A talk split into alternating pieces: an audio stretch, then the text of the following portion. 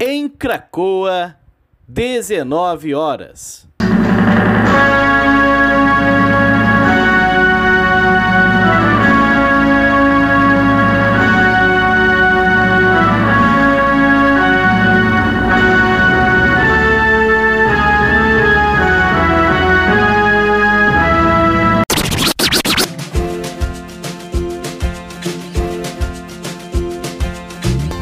Começa agora a Voz das HQs. Seja bem-vindo, Ministro Alessandro.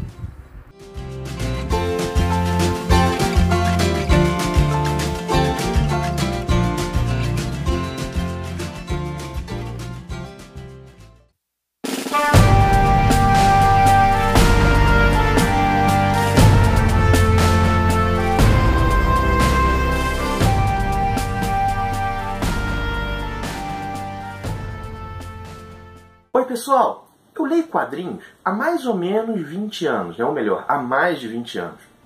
E nesse tempo, né, embora eu tenha começado com super-heróis e leia muitos super-heróis, uma postura que eu adotei foi estar aberto a experimentar.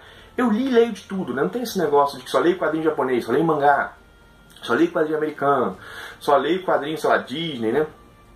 É, tento ser aberto a ler de tudo, né? Claro que há coisas que eu leio mais, há coisas que eu leio menos, né? Disney, por exemplo, eu li muito pouco, mas nessa minha postura de experimentar, havia uma grande exceção. Os quadrinhos da Bonelli, né? Bonelli é uma editora italiana, cujo personagem principal é Tex, né? E justamente o Tex era a minha principal resistência, assim, né? E isso é um pouco irônico, né? Porque o Tex é ligado à minha primeira experiência com quadrinhos, né? Um vizinho da minha tia tinha uma coleção de quadrinhos, né? E ele me emprestava, né? Tinha muito Tex, né?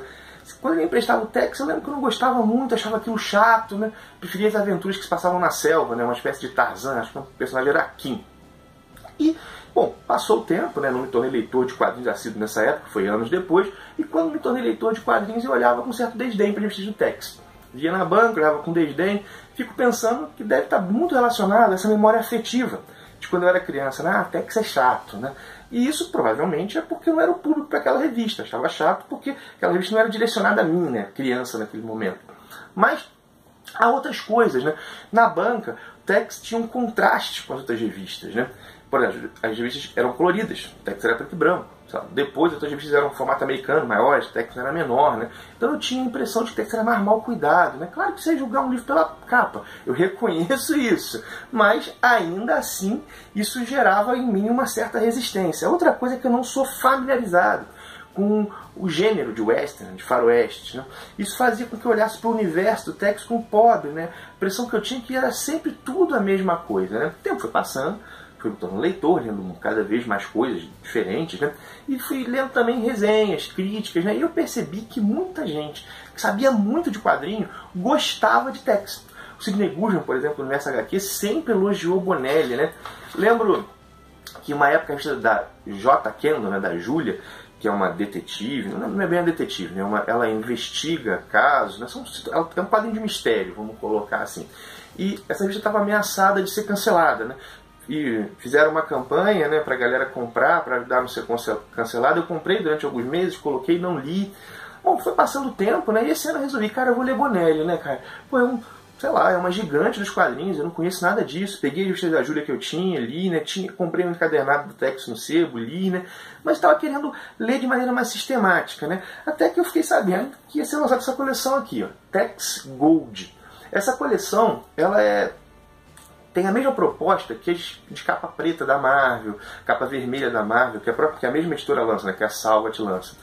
Cara, e a minha reação foi muito legal. Eu falei, cara, agora eu vou ter chance. Pô, agora eu vou, vou, vou ler texto, ler bastante histórias dele, vou seguir com constância, né? Quando eu soube da coleção, eu estava na fase de testes, e a minha cidade não passou pela fase de teste, né? Ou seja, só chegou aqui em Petrópolis, Rio de Janeiro, semana passada. Eu imagino que a minha reação tenha sido parecida com a de algumas pessoas que queriam ler quadrinhos de super-heróis e se depararam pela coleção de capa preta pela primeira vez. Caramba, né? Tá arrumadinho, vou ler aqui agora, né? E tem o bônus de formar a lombada, né? Confesso que eu não ligo tanto pra lombada assim, mas é bonito, né? Quando fica bonito na estante, né? Junta todas, forma um desenho legal. Bom, li essa primeira edição. Como é que foi essa minha experiência, né? Com esse, esse meu segundo quadrinho de Tex da vida adulta. Cara, eu gostei bastante, cara. Principalmente da forma que a história é contada, assim. O, é escrita pelo Claudio Nisse e desenhada pelo Corrado Mastantuono, né? acho que é assim que se pronuncia, Mastantuono. E a impressão que eu tenho é que eles não têm pressa em desenvolver a história, não que ela seja lenta ou arrastada, ao contrário, tem bastante ação, mas eles dão o tempo, né, gastam o tempo necessário para desenvolver bem a situação, né, ou seja, eles armam bem a trama. Né. A trama é a seguinte, né, um, um índio, né, cujo nome é Manitari, né, ele tem uma visão do grande espírito que diz que ele vai liderar todas as tribos indígenas, vai unificar e vai expulsar o invasor branco. Bom, o colonizador, né? Só para lembrar, essa história se passa no, nos Estados Unidos, né? no Velho Oeste, vamos colocar assim. E ele, esse, esse índio, né? Começo da história narra isso, dá um salto de seis meses, o Tex está indo para um forte, né? O líder do forte o chamou, lá há um índio querendo conversar com ele, esse índio revela a trama revela que esse humanitário está fazendo esse levante, né, e que ele encomendou armas, né, e o Tex julga que isso vai causar uma mortandade enorme e quer impedir. Então a história se divide em duas frentes, né? O grupo do Tex, que é o Tex, o filho dele, um amigo de longa data que é o Pete Carson, o Jack Tigre, que é, que é um indígena, se dividem se divide em dois. Um pessoal, o filho e o amigo de longa data, o Pete Carson, vão impedir a chegada das armas, e o Tex e esse indígena vão invadir o acampamento do humanitário para sequestrá-lo, né, para tirar o líder da, daquela revolução. Cara, é bem legal. Primeiro, porque embora a história seja contada do ponto de vista do Tex, em vários momentos você se identifica com o humanitário, né? O maniqueísmo é quebrado, né? Ao mesmo tempo, o humanitário, ele, ele é visto como esse líder, né, que está preocupado com o povo, e em várias vezes parece simplesmente um garoto que era excluído e que agora conquistou uma posição de destaque. Ou seja, o maniqueísmo é quebrado.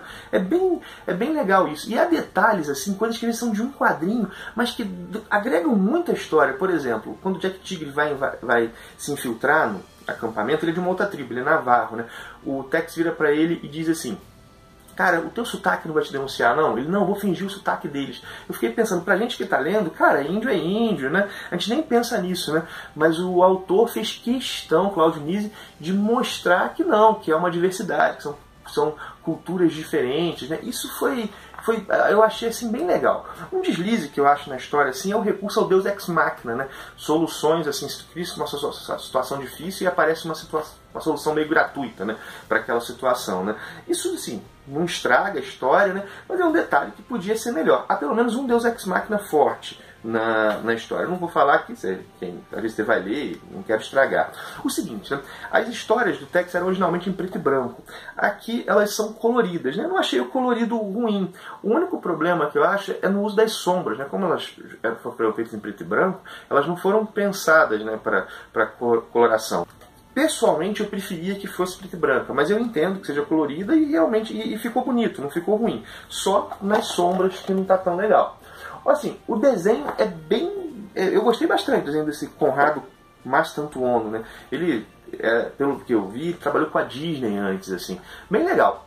Para um primeiro, na verdade, um segundo contato, assim, me fisgou bastante, né? E essa história, pelo que eu vi, não é nem dos, das maiores do Tex, né? Falo logo no começo vai sair Patagônia, que é uma bem famosa. Tô, tô bastante ansioso, né? Eu vou acompanhar a edição, tô bem empolgado, assim, né? É muito legal, né? Assim, depois de tanto tempo lendo quadrinho, né? Ter essa oportunidade de descobrir. Eu lembro de uma coisa que eu vi de um amigo quando era bem mais novo, ele disse assim, na verdade foi uma amiga, né, na faculdade.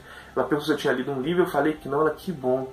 Você ainda vai ter a chance de fazer a primeira experiência. Bom, é assim que eu tô com o Tex agora, né? Tô, tô, assim, ansioso. Ansioso acho que não é bem a palavra, porque eu tô com tanta coisa para ler, né? Mas Tex tá, tá, pulou a, pulou a fila, né? Mas assim, tô bem feliz, assim, que chegue logo assim a, a, próxima edição, que chegue logo essa Patagônia que eu tô doido para ler, assim, falam tão bem. E, bom, foi bom começar a ler Tex, assim, né? Vamos ver agora. Pelo Chabonelli tem bastante coisa para me revelar. Tem muita curiosidade com o Mágico Vento, mas isso aí fica para outro vídeo.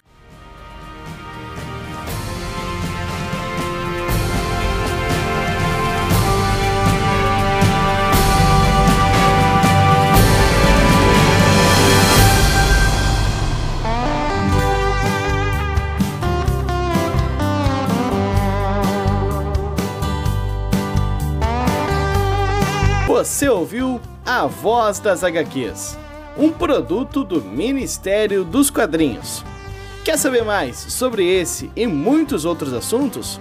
Então acessa lá no YouTube o canal do Ministério. Tem conteúdo novo te esperando todos os dias. Encerra-se aqui o pronunciamento de hoje. Até mais!